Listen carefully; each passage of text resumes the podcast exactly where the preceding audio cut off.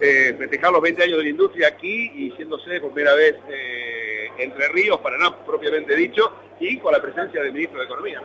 Exactamente, yo soy diputado nacional por Entre Ríos y soy presidente de la Comisión de Industria de la Cámara de Diputados de la Nación. Así que permanentemente tenemos trato con las autoridades de la Unión Industrial, tanto con Puna de Rioja como el resto de los altos funcionarios.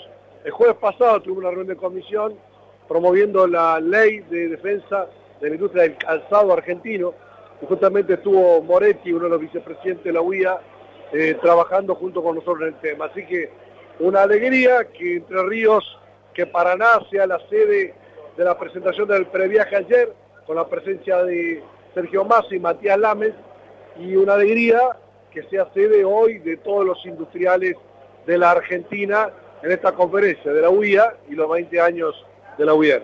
Gracias, Marcelo. Gracias a vos.